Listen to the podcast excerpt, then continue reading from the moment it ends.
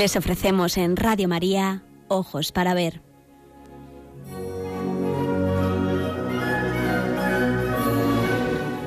Con la dirección de María Pilar Carderera.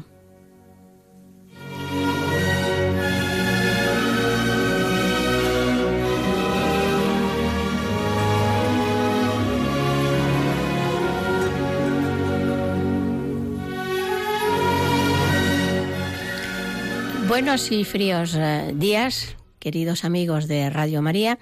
En primer lugar, querría agradecer, como no, como siempre, a Mónica Martínez, que desde Control hace posible que mi voz llegue hasta ustedes. Eh, voy a comentarles hoy un cuadro del pintor veneciano del siglo XVI, eh, Tiziano, que está considerado como uno de los grandes maestros de la pintura universal y que mm, influyó en pintores, en artistas posteriores tan grandes como Velázquez o Rubens. El título de la obra es un poco largo. Se titula eh, Felipe II ofreciendo al cielo al infante don Fernando. Y es una obra, un óleo, un cuadro que acaba de ser restaurado en el Museo del Prado y que luce ahora con todo su esplendor. Em, para acercarnos a este cuadro vamos a situarnos en la segunda mitad del siglo XVI.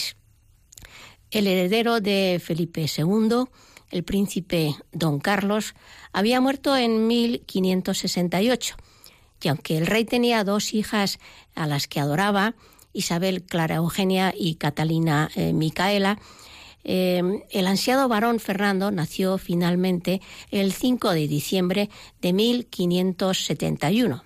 Justo dentro de una semana sería su aniversario.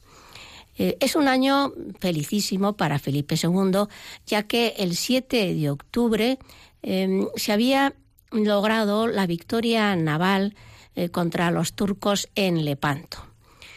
En esta obra, Tiziano va a mostrarnos los dos acontecimientos. Felipe II, hombre muy religioso, que sostiene en alto a su hijo em, recién nacido y agradece la bendición divina por la llegada del ansiado heredero, mientras que al fondo se observa unos navíos abriendo fuego contra el enemigo. Y esto está representado por la figura de un turco que yace prisionero a los pies del monarca. El rey mm, encarga al pintor más importante de su tiempo, Tiziano, que mm, estaba ya prácticamente retirado por su edad, le encarga mm, un gran lienzo para celebrar estas buenas nuevas. Quería tener en su palacio un eh, cuadro que conmemorara el éxito de su reinado y tuvo mucho cuidado en mandarle instrucciones eh, sobre mm, cómo debía ser la obra y también un retrato suyo, porque hacía 20 años que Tiziano y Felipe II no se habían visto. Pero vamos a acercarnos. ¿Quién es este pintor que a pesar de su avanzada edad, tenía más de 80 años? ¿Quién es el elegido por el poderoso rey de España, Felipe II, en cuyo reinado, en cuyo imperio se decía que no se ponía el sol? Pues sencillamente es el triunfador mimado por los personajes de la época, eh, desde los papas y los reyes hasta los grandes señores que mm, se quedaron todos atrapados por la pintura eh, colorista del gran veneciano. Eh, que nace Tiziano en, un pueblecito situado al norte de la ciudad de Venecia, en los Alpes Dolomitas. Se, llama eh, Pieve y actualmente tiene entre 2.000 y 3.000 habitantes. Es, por lo tanto, muy pequeño. Eh, se han perdido, mm, desgraciadamente, los archivos parroquiales de la ciudad y, por lo tanto, no existe un mm, documento que establezca con exactitud el año de su nacimiento. Antes no se tenía tan en cuenta el año en que nacía uno. Eh, pero mm, más bien por documentos posteriores se calcula que nació entre 1485 eh, o 1490. Eh, la familia de Tiziano gozaba de un desahogo económico. El padre eh, Gregorio Bechelio era capitán superintendente del castillo de Pieve y supervisor de las minas de la zona, lo que era ya importante. Pero el abuelo había sido notario y entre, entre sus antepasados también existían gentes de, leyes. Eh, Tiziano era el hermano mayor de cuatro hijos del matrimonio, dos varones y dos eh, mujeres. Pero es curioso que los dos varones, ninguno eh, siguió la carrera del padre, cosa que era entonces muy habitual. Quizá fuera porque eh, su afición y la buena mano para el dibujo y la pintura aconsejara a su familia el traslado a Venecia de Tiziano y de su hermano Francisco. Eh, cuando esto apenas contaba con unos 10 años de edad. Eh, entra mm, Tiziano como aprendiz en el taller de Sebastiano Zucato, que era un especialista en eh, la confección de mosaicos para decorar las grandes iglesias al modo de el mundo bizantino que tanta influencia había tenido en, eh, en lo veneciano.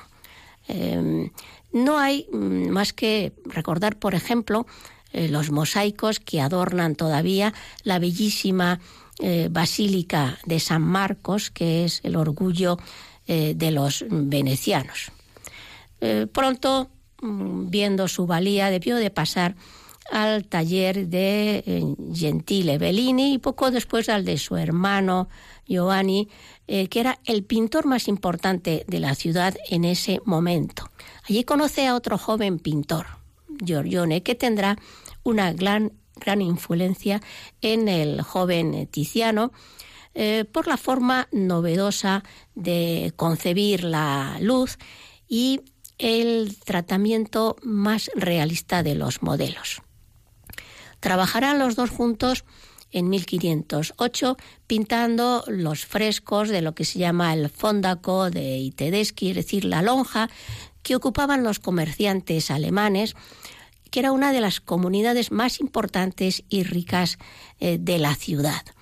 Hay que tener en cuenta que Venecia era un lugar de paso entre eh, Oriente y Occidente. A Venecia llegaban todas las ricas telas, todas las especias del Oriente y era un lugar donde se juntaban eh, gremios, grandes gremios de mercaderes. En Venecia también las fachadas de los grandes edificios que daban a las principales, a los principales canales, se mm, decoraban con pinturas al fresco, lo que dotaba a la ciudad de un colorido y una suntuosidad extraordinaria. Venecia era un ascua de luz y de color.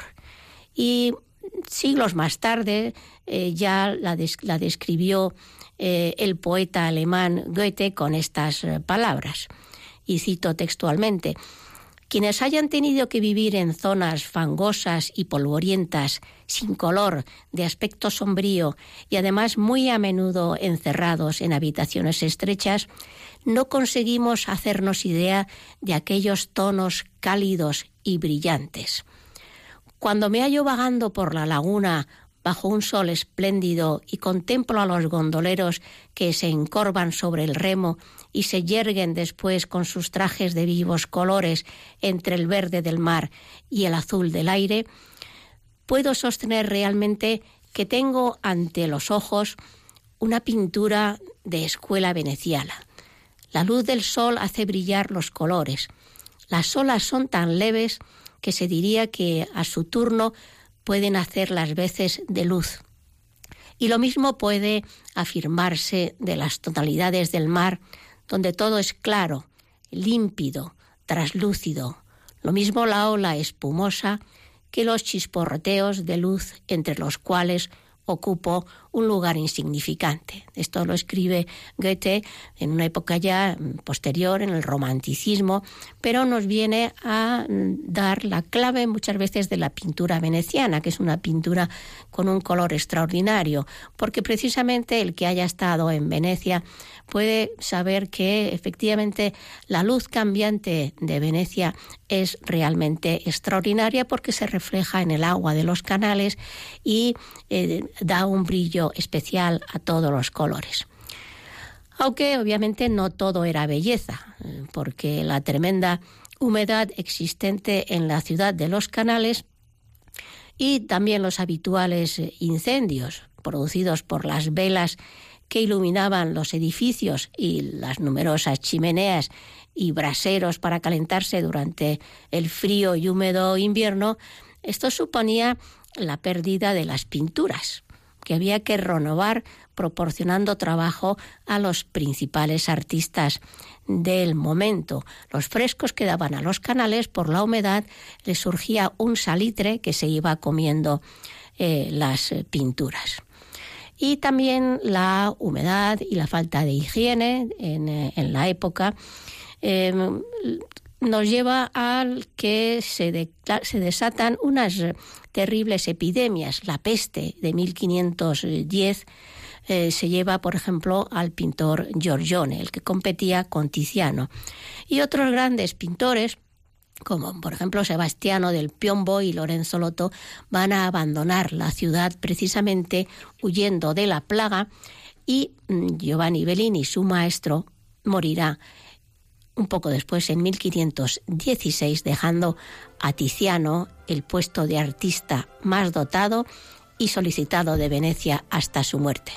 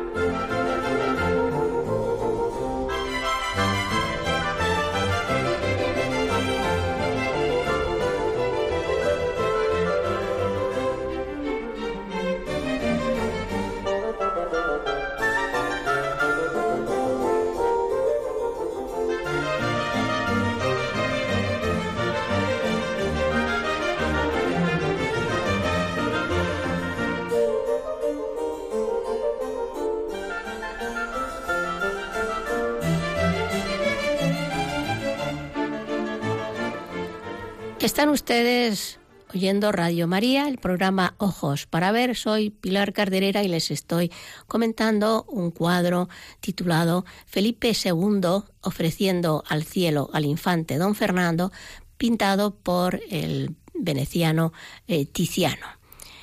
Em, estábamos hablando, por lo tanto, de la vida de este pintor y en 1511 eh, por fin encontramos el primer documento en el que aparece su nombre. Y recibe el encargo de mm, realizar eh, los frescos de la Escuela de San Antonio de Padua. Las escuelas era, mm, habían nacido en la Edad Media y eran como colegios laicos, cofradías o hermandades, las llamaríamos en la actualidad, donde se reunían los ciudadanos de clase media que ejercían la misma profesión o eran devotos de una advocación o de un mismo santo. Y mm, se dedicaban, entre otras cosas, a obras de caridad. En estas escuelas eh, pintará, también ayudado por su hermano Francesco, tres temas sobre la vida del santo nacido en, eh, Lisboa. Aunque se le conoce por San Antonio de Padua, los portugueses siempre lo reivindican porque nació en Lisboa. Eh, sus figuras las que pinta Tiziano, van a adquirir un gran sentido del volumen y sus personajes cobran un gran realismo. En 1513, junto con otros artistas, recibe el encargo de pintar el salón del Gran Consejo del Palacio de los Dux, los grandes gobernantes venecianos. Tiziano era el más joven, pero comienza ya a ser el favorito de los venecianos. 1516 es un momento crucial en la vida de Tiziano porque conoce a Alfonso de Este, duque de Ferrara, que mm, además de abrirle eh, las puertas de los palacios de los grandes señores italianos, le va a encargar tres pinturas mitológicas destinadas al llamado camerino de alabastro. eh, que era un proyecto novedoso eh, para adornar una de las estancias privadas del duque que mm, le gustaba tanto la, historia antigua y el arte antiguo que quería eh, poseer una serie de obras maestras con temas mm, que habían pintado los artistas griegos de la antigüedad. Por supuesto, mm, no se conservaban estas obras de, siglos antes de Cristo o siglos eh, muy cercanos a la muerte de Cristo. Pero mm, sí que existían mm, textos literarios que las describían con todo lujo de detalle.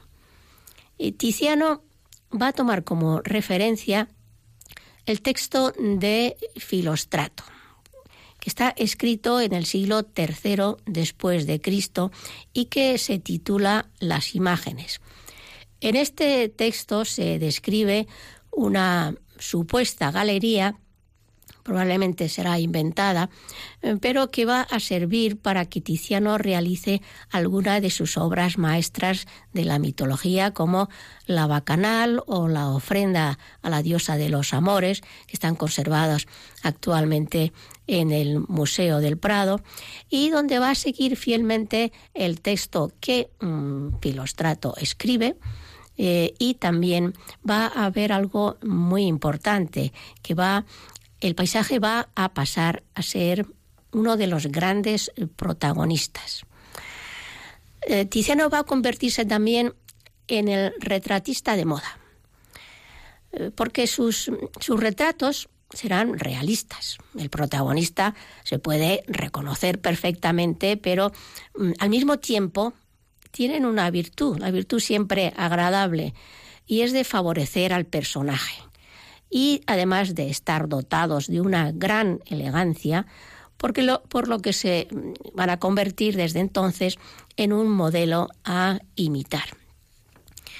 Eh, Carlos V, como saben ustedes, el padre de Felipe II, eh, tenía un prognatismo muy acusado, es decir, eh, la mandíbula inferior estaba muy desplazada hacia adelante y como consecuencia de ello no podía cerrar la boca.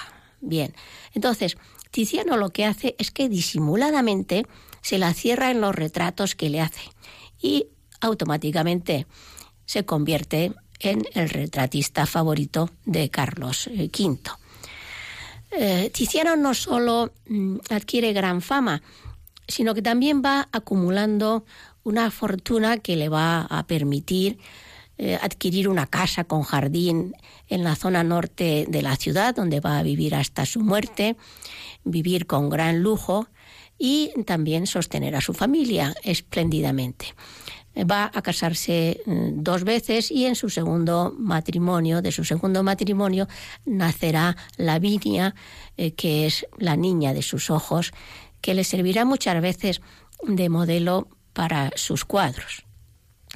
También era un hombre muy eh, cultivado. Sus amigos más íntimos eran hombres de una formación intelectual elevada y entre ellos, por ejemplo, se contaba el eh, arquitecto Jacopo Sansovino, al que se le encarga el embellecimiento de la ciudad, especialmente de la zona, de la bellísima zona de la plaza de San Marcos.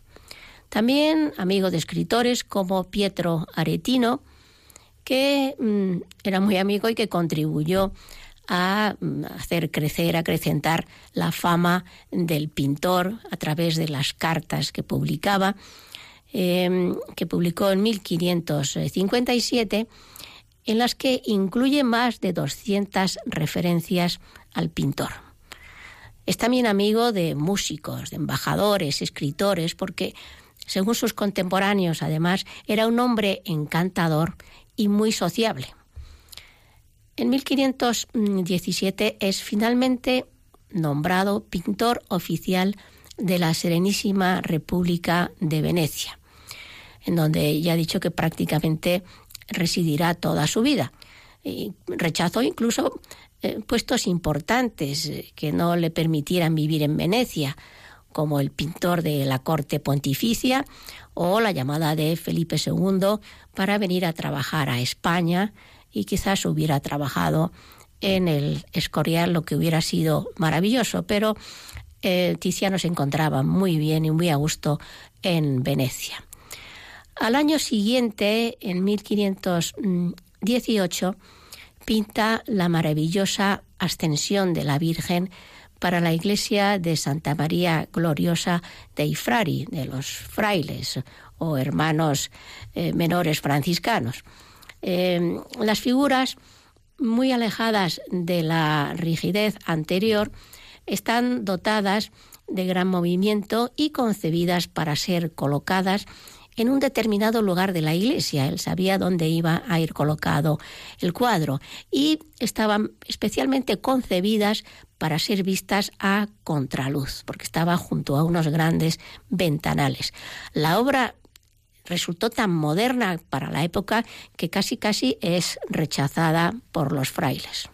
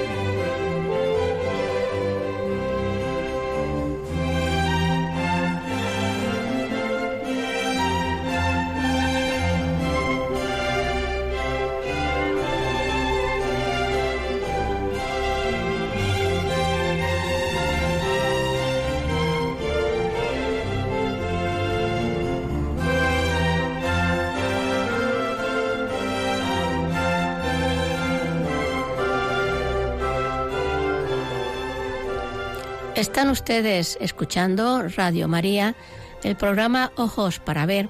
Soy Pilar Carderera y les estoy comentando un cuadro del pintor veneciano Tiziano eh, titulado Felipe II ofreciendo al cielo al infante don Fernando, que se encuentra en el Museo del Prado.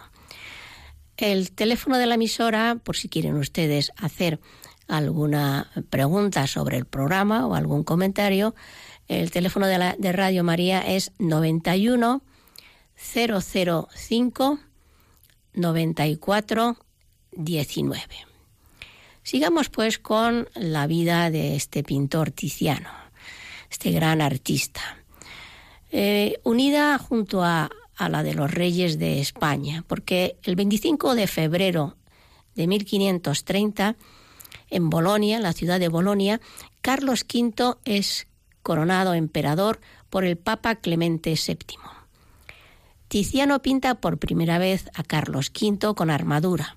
El retrato, desgraciadamente, no se conserva, pero tres años después vuelve a retratar al emperador, esta vez de cuerpo entero y acompañado por un perro. Es un cuadro que está también en el Museo del Prado. Eh, el éxito es espectacular. Tiziano va a recibir toda clase de honores. Va a ser nombrado conde palatino, caballero de la espuela de oro, con espada, eh, cadena de oro. No todo el mundo podía, tenía permiso para llevar una cadena de oro. Y además, importantísimo, el derecho a frecuentar la corte. Además, nunca olvida a sus hijos que van a recibir el título de nobles del imperio y que se les va a equiparar a descendientes de cuatro generaciones de nobleza. Pero sobre todo y lo más importante es que va a convertirse en el pintor favorito de Carlos V y luego de su hijo Felipe II.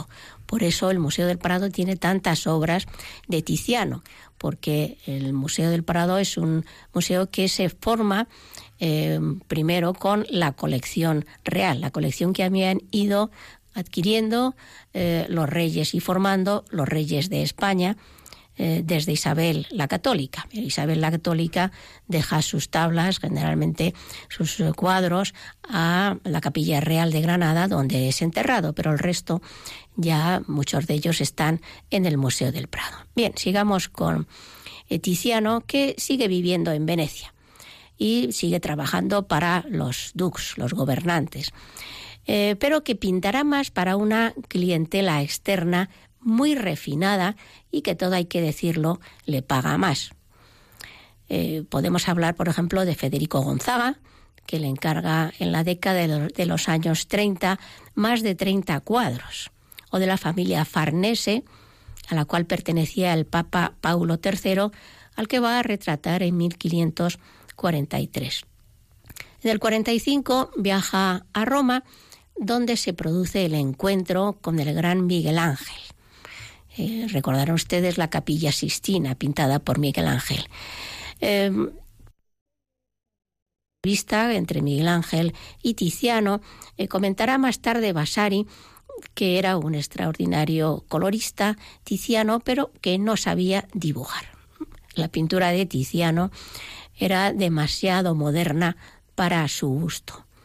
Eh, Carlos V le va a invitar de nuevo a Augsburgo en 1548 tras la victoria del emperador en Mühlberg contra los, eh, los príncipes eh, protestantes. Pasará allí nueve meses en la corte, asistirá a la dieta en la que se reúnen los grandes señores del momento y realizará el extraordinario retrato de Carlos V a caballo, que va a ser modelo de referencia para todos los que van a pintar los artistas más tarde. Rubens y Velázquez serán devotos admiradores de Tiziano. A fin de año retrata por fin a Felipe II, su principal cliente durante el resto eh, de su vida y con el que mantendrá una relación epistolar eh, muy estrecha en la que se habla de todo. A veces incluso eh, se queja al rey de que los pagos le llegan tarde. Al parecer Tiziano se compromete a enviar los cuadros a enviarle a Felipe II cuadros a cambio de una pensión vitalicia. Pintará retratos, también cuadros religiosos y las llamadas poesías, que son de tema mitológico. Tiziano gozaba de tanta fama que eh, únicamente contabilizando las pensiones que recibía de Carlos V y Felipe II, más lo que le pagaba el gobierno veneciano, por ser su pintor de cámara, eh, doblaban los ingresos de la mayor parte de los miembros eh, importantes de la Serenísima República de Venecia. Y a eso había que añadir aparte, dejando aparte todos los eh, encargos de particulares que eran muy numerosos. Con los años, mm, la obra de Tiziano va a ir perdiendo brillantez en el color y en las formas, quizá debido a la pérdida de vista causada obviamente por la edad o también a que mm, tuviera la enfermedad de Parkinson, porque en algunos escritos se habla de cómo le temblaban las manos. Eh, también esta falta de brillantez puede ser debido a la intervención de ayudantes eh, que trabajaban en su taller porque a él obviamente no le daba tiempo a realizar todos los encargos eh, de su propia mano. Pero lo que es claro es que su principal cliente, Felipe II, seguía recibiendo las mejores obras mm, que se encuentran en el Prado, como he comentado.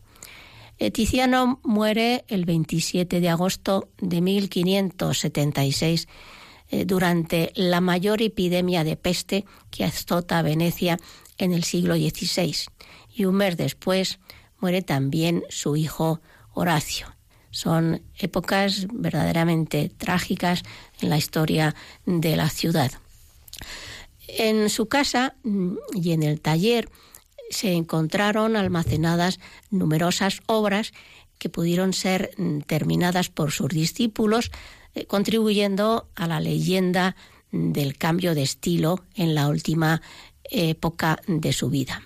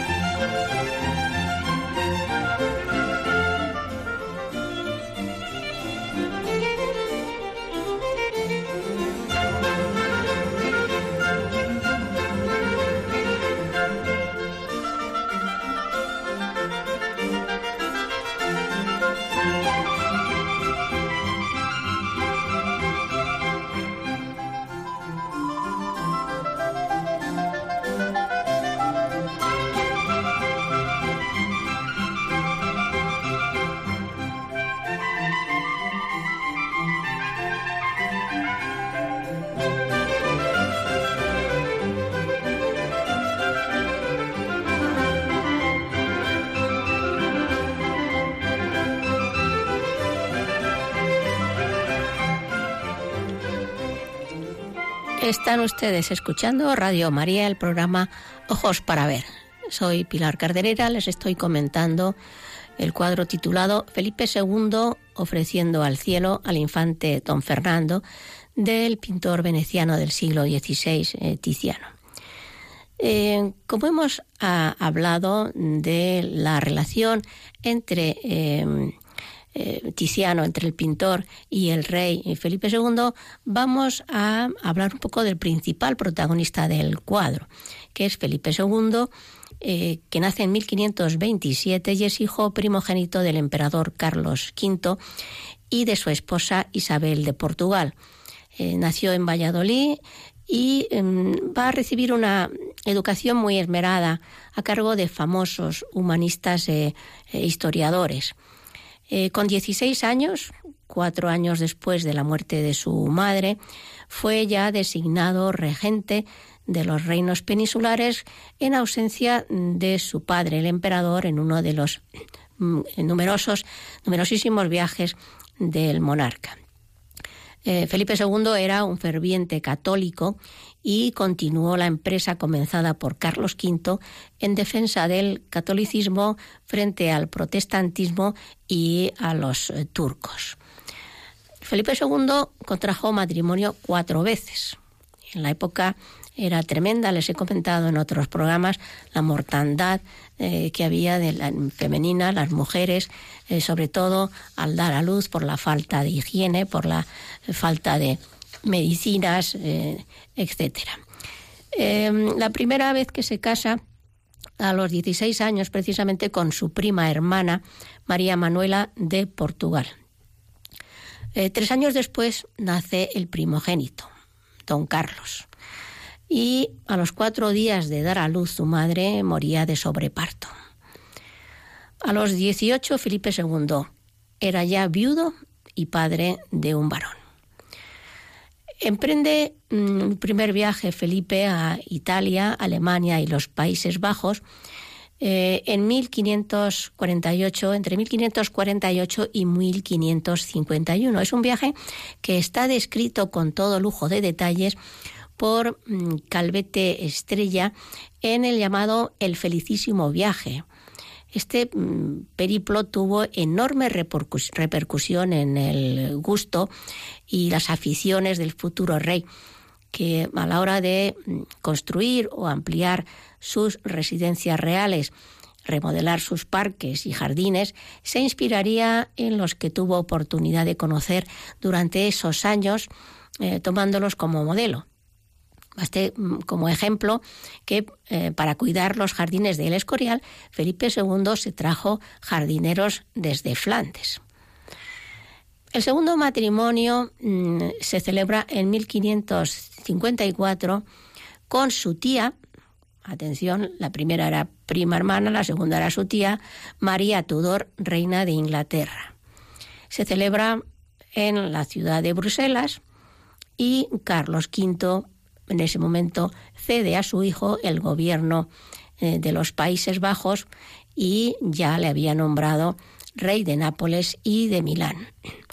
Dos años después, Carlos V abdica eh, cediendo Alemania a su hermano Fernando y el resto del imperio a su hijo Felipe. Eh, Carlos V, saben ustedes que se retira al monasterio de Yuste, donde morirá eh, en 1558, el mismo año que moría María Tudor, su segunda esposa, sin dejar descendencia. El rey tiene que eh, casarse y dos años después, con motivo de la firma de la paz de Cato Cambresis entre España, Francia e Inglaterra, el rey contrae el tercer matrimonio con Isabel de Valois, hija de Enrique II de Francia y de Catalina de Médicis, y que esta vez no tenía parentesco con el rey. Eh, entonces era muy habitual a partir de los reyes católicos casar al hijo de un rey con la hija de, de, otro rey eh, y sobre todo si son cercanos para afianzar las alianzas. Bueno, con Isabel de Valois eh, el rey mm, tendrá dos hijas, las dos hijas más queridas, Isabel Claro Eugenia, Catalina Micaela, con las que mantendrá una numerosa correspondencia en la que mm, deja traslucir el cariño que sentía por las dos, eh, preocupándose siempre por eh, su salud y por su educación, sobre todo cuando estaba eh, de viaje. Hacemos un inciso y le comento, por ejemplo, otras veces sobre los partos de la época. Catalina Micaela se casa con el duque de Saboya, tuvo diez hijos y murió al dar a luz a la última llamada Juana, que también falleció al nacer. Este hecho causó un golpe terrible a Felipe II, que muere al año siguiente. Felipe II no conoció personalmente a ninguno de sus nietos, que vivían en Saboya. Eh, triste destino para estas princesas que se separaban de eh, su familia y no la volvían a ver. En el año de 1500 61, el rey decide instalar la corte en Madrid y hacerla su capital.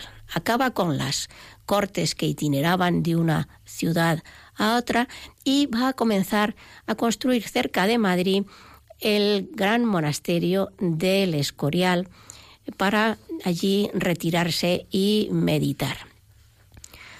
El año 1568 fue un año de, ingrata memoria porque Muere primero su heredero, el príncipe don Carlos, y después, como consecuencia de un aborto, también su querida esposa Isabel de Valois, eh, quizá la mujer con la que más feliz fue. Pero el rey, a pesar mm, de su pena, de su dolor y de que no existía la ley sálica en España, mm, que podían heredar las mujeres, em, necesita, prefiere buscar un heredero varón para fortalecer el reino. Y en 1570 contrae matrimonio con su cuarta y última esposa, que era sobrina carnal. Como ven ustedes, es un lío de familia tremenda. Es Ana de Austria que le dará cinco hijos, cuatro varones por fin y una hija, aunque solo le sobrevive el futuro rey Felipe III. La joven reina también muere en 1580 cuando acompañaba a su esposo a Portugal para ser proclamado rey por las Cortes de Tomar. En los últimos años, en los últimos años de su eh, reinado, el rey está profundamente eh, preocupado por la cuestión de la rebelión en los Países Bajos e intenta buscar una solución nombrando a su hija Isabel y a su esposo el archiduque Alberto eh, como gobernadores de los Países Bajos.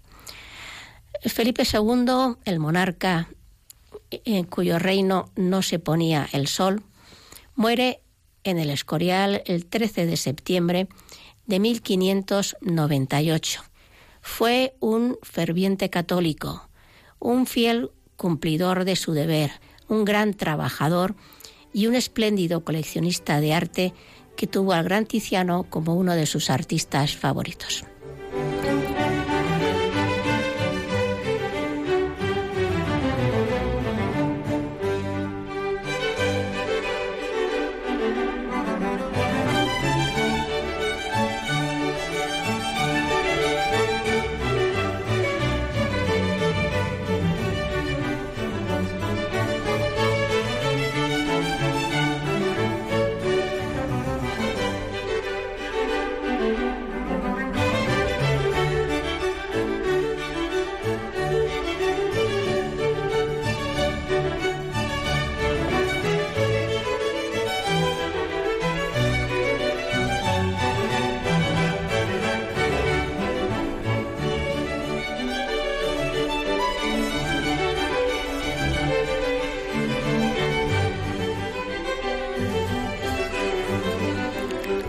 Ustedes escuchando Radio María, el programa Ojos para Ver. Eh, soy Pilar Carderera, les estoy comentando un cuadro de Tiziano titulado Felipe II ofreciendo al cielo al infante don Fernando. El teléfono de la emisora, por si quieren ustedes hacer alguna pregunta sobre el programa o algún comentario, es el 91 005 9419. Repito, 91 005 9419. Bien, vamos a comentar entonces el cuadro que se acaba de restaurar eh, porque el barniz había amarilleado con el paso del tiempo. Los colores estaban muy oscuros y además estaban alterados. El fondo quedaba muy plano sin la perspectiva que ahora ha recobrado. Estaba además modificado ya que en 1625 el pintor Vicente Carducho lo había ampliado para alcanzar el tamaño del cuadro de Carlos V en Mühlberg del propio Tiziano y así formar pareja en el Alcázar de los Austrias. Se añadió también en eh, una columnata que distrae la mirada del espectador de la escena principal y también un eh, pequeño perro que pasea despistadamente por el lateral del escenario y que no aporta eh, nada y distrae. También se añade una cartela con la inscripción Tiziano Becellio, el nombre del pintor, caballero del César, lo hizo. Y para remate, el cuadro eh, sufrió graves deterioros debido al pavoroso incendio del Alcázar en Madrid en la Navidad de 1734.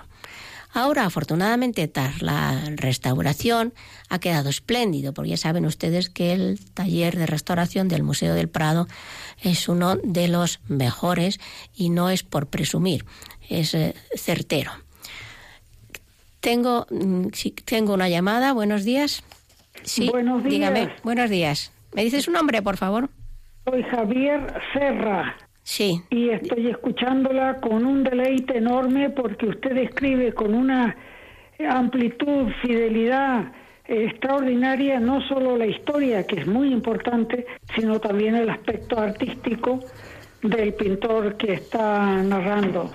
Pues Así que la felicito y que siga adelante con ese entusiasmo y sabiduría. Pues muchísimas gracias, Javier, por animarme tanto, ¿eh? Ah, seguiremos entonces con todo interés a ver si ustedes mm, disfrutan. Y yo voy a continuar con el, em, con el cuadro, con el estudio del, del, cuadro. Es una obra importante, aunque en ella ha intervenido el taller, ya sea porque Tiziano, como he comentado, ya era mayor, tenía más de 80 años. Y además el, el cuadro es grande. O también porque se le enviaron a Tiziano una serie de instrucciones que debía seguir unas instrucciones que no debieron sentar bien al pintor. Tenía mucha fama y mm, decir que incluso le mandaran un boceto para darle una idea de lo que se quería representar y además un retrato del rey realizado por Sánchez Cuello, eh, pues no le sentó bien. Pero así como en la, idea del boceto hubiera, lo hubiera hecho también mm, estupendamente Tiziano, eh, lo de mandarle un retrato de Felipe II estaba acertado porque Felipe II no había visto a Tiziano hacía 20 años y los retratos que conservaba de él Tiziano eran de un hombre demasiado joven para los años eh, que contaba.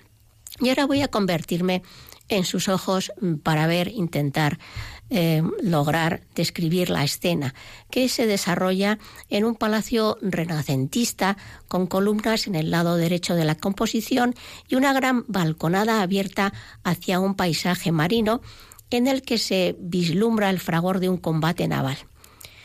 El suelo es un suelo enlosado, ajedrezado, y la presencia de las columnas ayuda a dar una idea de profundidad al escenario de la acción en el que mm, destaca en el centro Felipe II, el rey, retratado de perfil, con barba, el pelo corto y ya con una marcada eh, calvicie por eh, los años.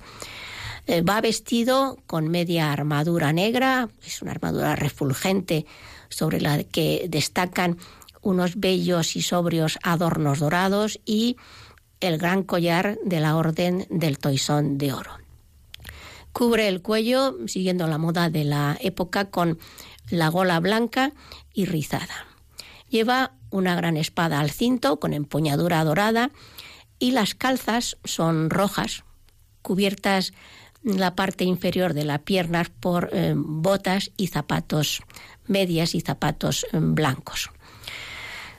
El rey está situado junto a una mesa cubierta con una rica tela carmesí, con bordes y flecos de oro, y alza en sus brazos al pequeño infante don Fernando, que es su heredero, que había nacido en 1571.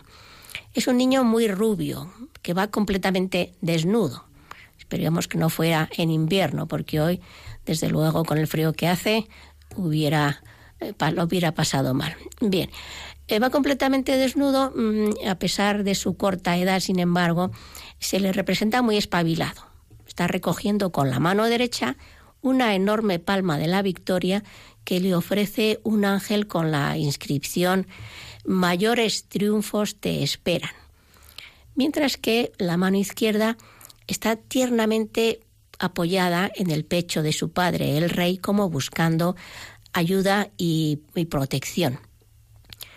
El ángel sostiene en la otra mano una corona de laurel y desciende vertiginosamente del cielo desde el ángulo superior izquierda en eh, una especie de postura muy complicada y compleja. Parece que se está tirando a una piscina. Pero el caballo dorado flota al viento y mm, de su rostro apenas se percibe por la velocidad que imprime el viento. Eh, sus grandes alas eh, desplegadas frenan el descenso de este ser celestial vestido con una túnica eh, clara, animada por ligeros tonos violetas y que se recortan espléndidamente sobre un cielo de un bellísimo azul. En el ángulo inferior izquierda hay un hombre prisionero, pues está sentado en el suelo con las manos atadas a la espalda y representa al turco vencido en Lepanto. Lleva grandes mostachos negros y el peinado recogido en una cola de caballo. Eh, está adornado con la media luna, insignia de las mm, tropas del sultán. Y junto a él yace un típico turbante oriental blanco con un remate rojo. Pero quizás el trozo más hermoso del cuadro por su colorido y por su modernidad, es el que representa el fragor de la batalla naval del fondo, con el humo de las naves incendiadas, las descargas de fusilería y el estallido de las bombas arrojadas desde los cañones enemigos y la niebla que cubrió el mar en las primeras horas del día. Buenos días, María Blanca. Buenos días y buenos días, doña Pilar. Bueno, ¿Cómo está usted? Yo me uno a la opinión de este señor que le ha llamado hace un momento, porque prepara usted los, sus programas tan maravillosamente bien que es un deleite, como decía ese señor, nos gozamos muchísimo. Pues... Nos hace recordar estas cosas históricas y artísticas que tenemos un poquito aparcadas ya, ¿verdad? Y sí, sí, disfrutamos un montón. Muchas gracias. Muchísimas gracias a usted. Y si quieren ver la, la, imagen del cuadro que les estoy hablando, la pueden encontrar en, en Twitter, por ejemplo. Em, de modo que lo buscan ustedes y lo podrán contemplar. Bueno, sigamos con el cuadro. El cuadro tiene un sentido alegórico, está clarísimo, y celebra el año Mirabilis, el año feliz de Felipe II en el que triunfa sobre los mm, enemigos eh, de la cristiandad mm, y en el que nace también su heredero, que, al, que le esperan mayores glorias, dice la inscripción. Felipe II es un hombre muy piadoso y quiere dejar constancia de su agradecimiento con un exvoto propio de un gran señor. Eh, pero Felipe II consideraba este cuadro como el triunfo de su reinado y por ello lo coloca junto al de su padre. Desgraciadamente, no todo es felicidad, porque el hijo, el príncipe don Fernando, no llegó a reinar y murió en 1578. Afortunadamente, como saben, Felipe II tenía ya asegurada la descendencia con otros varones y reinará Felipe III. Eh, la batalla de Lepanto que se narra, que se describe en el fondo del cuadro, es muy importante. Es un momento en el que España, la Santa Sede y Venecia eh, forman una gran alianza Em, para llevar a cabo una tarea.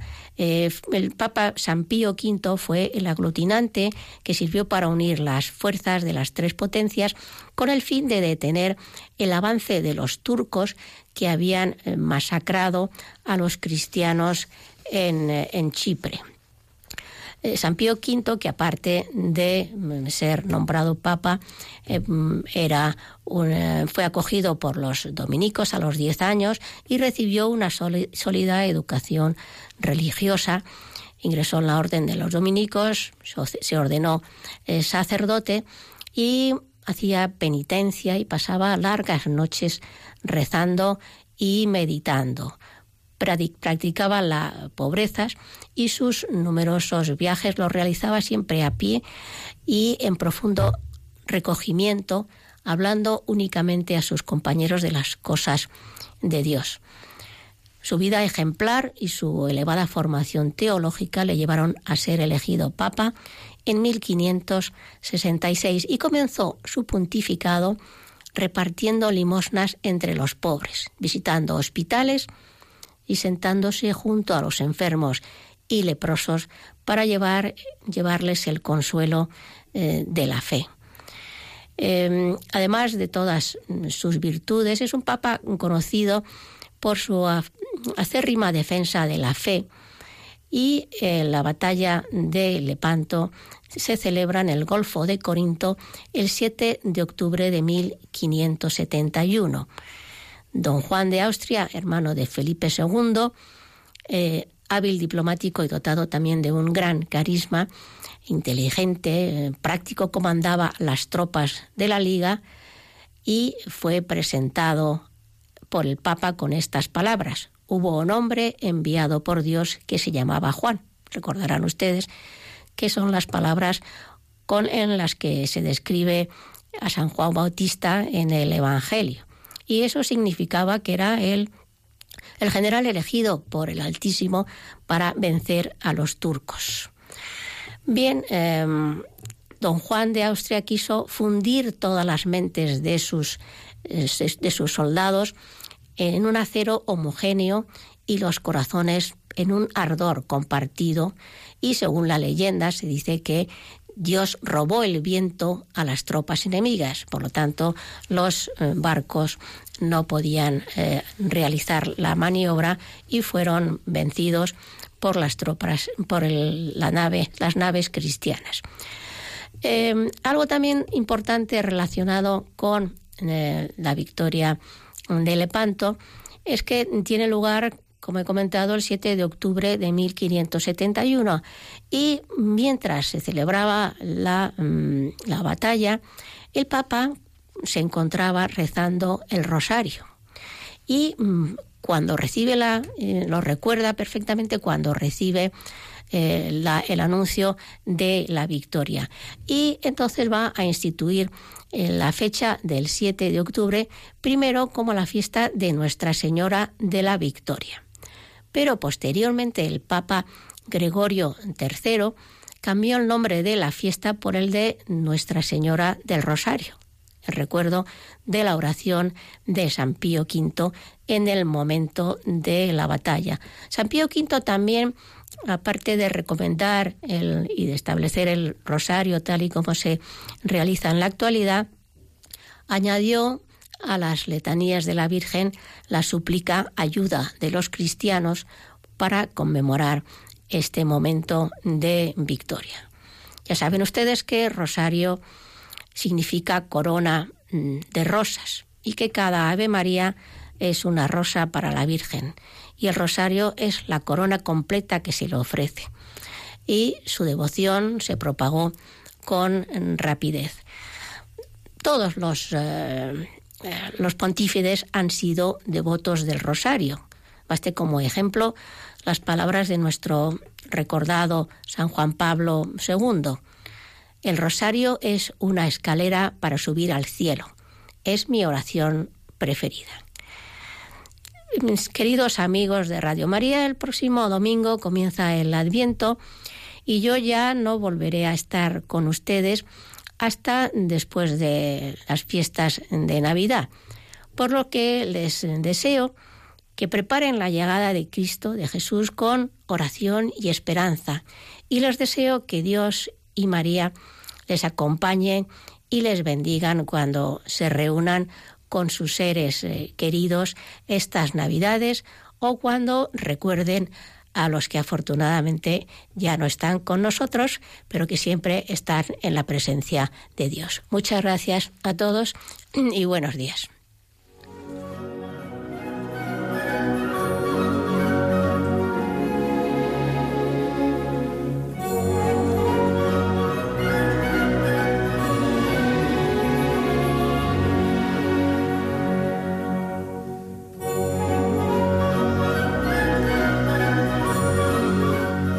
Han escuchado en Radio María Ojos para Ver, con la dirección de María Pilar Carterera.